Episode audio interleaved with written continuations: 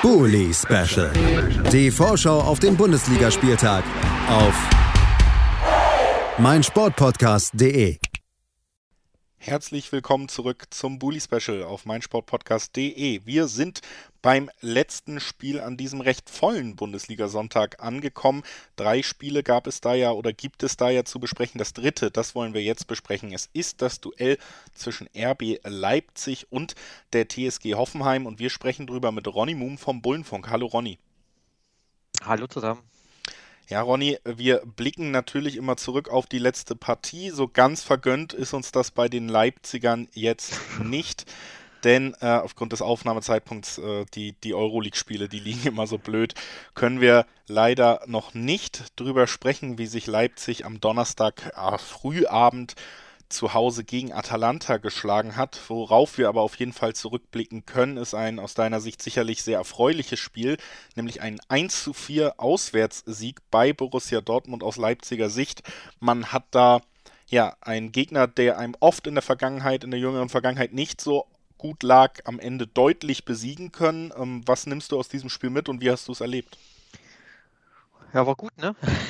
also zumindest aus unserer Sicht. Ich weiß, bei dir ist das da vielleicht ein bisschen anders gelagert, aber ähm, ja, ähm, war überraschend, wie das Spiel lief, äh, glaube ich. Ähm, ist ja nicht jetzt unser liebster Gegner nach Dortmund und ähm, da haben wir noch nicht so viel mitgenommen. Ich glaube, da gab es das einen Sieg zuvor. Ähm, von daher hat man da schon ein bisschen Bauchkrummeln gehabt, war ein wichtiges Spiel bei Hoffenheim äh, und, und Freiburg Punkte gelassen haben. Also man konnte sich da ein bisschen absetzen und dass es dann aber so glatt lief, äh, bis auf die kurze Anfangsphase, äh, war dann schon überraschend, aber war auch so ein taktisches Meisterwerk von, von Tedesco an dem Tag, wie er das Spiel angegangen ist und wie konzentriert und ähm, ähm, klar die Mannschaft das gespielt hat und am Ende vielleicht ein Ticken hoch der Sieg mit 4-1, aber äh, unterm Strich sicherlich verdient, äh, weil man es geschafft hat, da den, den Dortmunder die Stärke zu nehmen und äh, gleichzeitig äh, sehr effektiv war und äh, nach den 2-0 die Dortmund auch so ein bisschen geschockt hat in der frisch ausverkauften Arena. Also es war schon richtig gut, hat Spaß gemacht.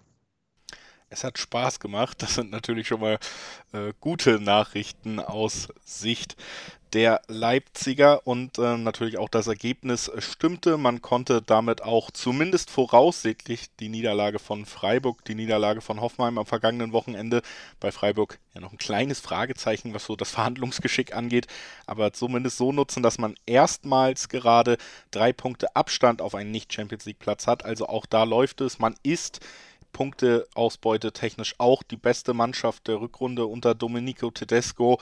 Wenn du jetzt auf die Spiele bis jetzt zurückblickst in der Euroleague, ist natürlich auch noch was möglich. Wie, wie würdest du sagen, hat Tedesco diese Mannschaft verändert in seinen ersten Monaten?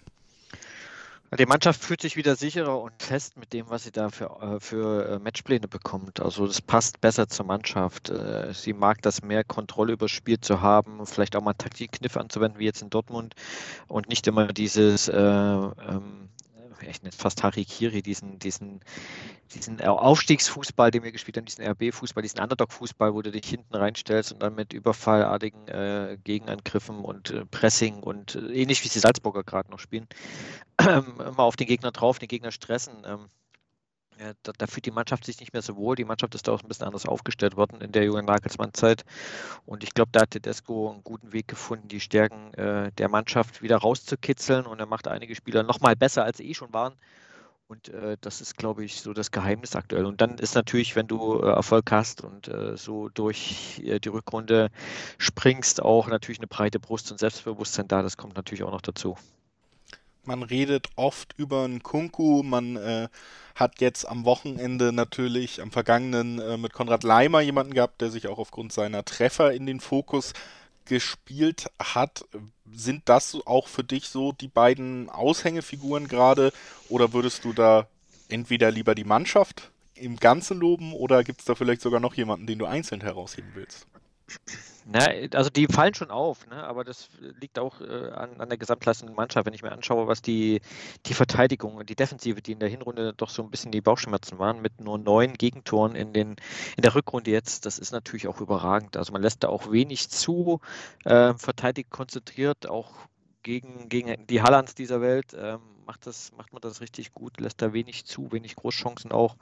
Und dann hat man noch einen Gulaschi, der auch mal einen rauskratzt, äh, wenn es dann hart auf hart kommt. Ähm, und vorne, ja, da, da ergänzen sich irgendwie gerade alle. Ne? Also Leimer hat da eine neue Aufgabe bekommen, äh, die er da glänzend umsetzt, dieser Box-to-Box-Player, wo er dann auch mal in den Strafraum äh, geht, äh, dann irgendwie wie, wie ein Superstürmer verwandelt neuerdings. Und ein Kunku äh, profitiert natürlich auch von, von Silva und Olmo neben ihm, die, äh, wo sich also die Konzentration auch so ein bisschen verteilt.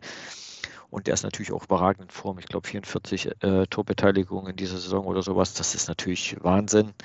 Aber in Gänze ist es natürlich äh, die komplette Mannschaft. Also ohne die wird denn Kungu oder Leimer zusammen zu zweit gegen elf auch nicht gut aussehen, glaube ich. Das also so ein bisschen die Ausgangssituation. Jetzt steht heute Abend noch das Duell gegen Atalanta an. Die haben Leverkusen besiegen können, also äh, haben schon bewiesen, dass sie deutschen Mannschaften auch mit qualitativ hochwertigem Kader durchaus gefährlich werden können. Wir können, wie gesagt, nicht so hundertprozentig jetzt natürlich einschätzen, wie das Spiel abläuft, was da vielleicht auch personell passiert. Wie sieht es denn da aber vor dem Spiel zumindest aus bei den Leipzigern? Ähm, Haidara, Adams äh, sind nicht dabei. Die sind jetzt gerade nicht dabei. Es war noch einer, fällt mir jetzt, äh, Paulsen, genau, die drei sind es gerade, die angeschlagen sind und noch ein paar Tage länger fehlen werden. Der Rest ist fit.